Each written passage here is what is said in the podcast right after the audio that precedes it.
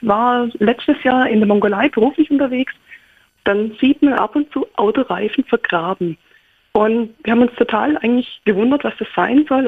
Ich habe das ein bisschen später dann zufällig entdeckt auf einem Foto von einem Kollegen, der das ähnlich in äh, Dakar, also in Afrika, fotografiert hatte. Deshalb die Frage an Sie.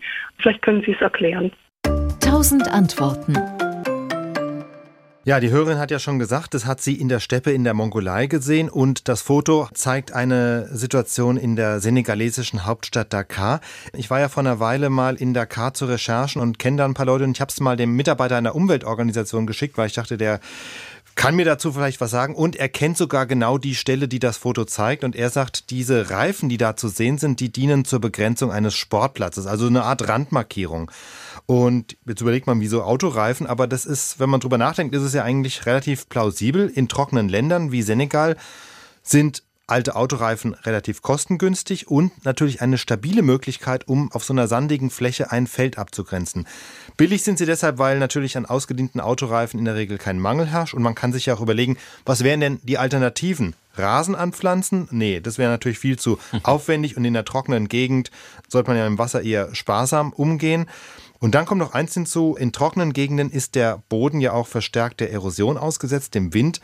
Und auch da bieten diese eingegrabenen Autoreifen einen vergleichbar guten Schutz. Sie halten zwar nicht ewig, also die Autoreifen haben dann die Neigung, im Laufe der Zeit sich so nach oben zu arbeiten und irgendwann dann ganz aus dem Boden rauszukommen, aber dann kann man sie ja relativ mühelos einfach wieder einbuddeln.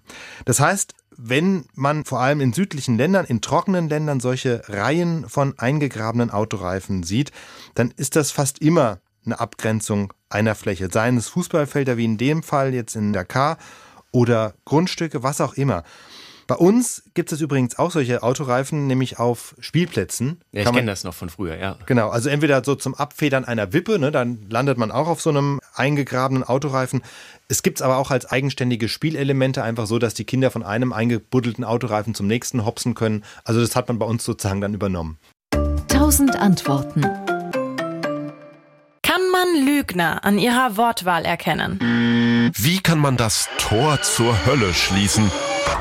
Das gibt's wirklich. Schwarz mit weißen Streifen oder weiß mit schwarzen Streifen? Welche Farbe haben Zebras denn nun? Witzige Nerd-Themen, kurioses Wissen, Zeug, was ihr nie wieder braucht, worüber ihr aber definitiv immer wieder sprechen könnt. Bei Fakt Up gehen wir diesen Sachen auf den Grund. Bei uns bekommt ihr immer die aktuellsten News aus der Wissenschaft und definitiv was zum Lachen. Und nebenbei, etwas lernen könnt ihr natürlich auch. Fakt Up, eine Woche Wissenschaft gibt's immer freitags. Abonniert uns in der ARD Audiothek und überall, wo es Podcasts gibt.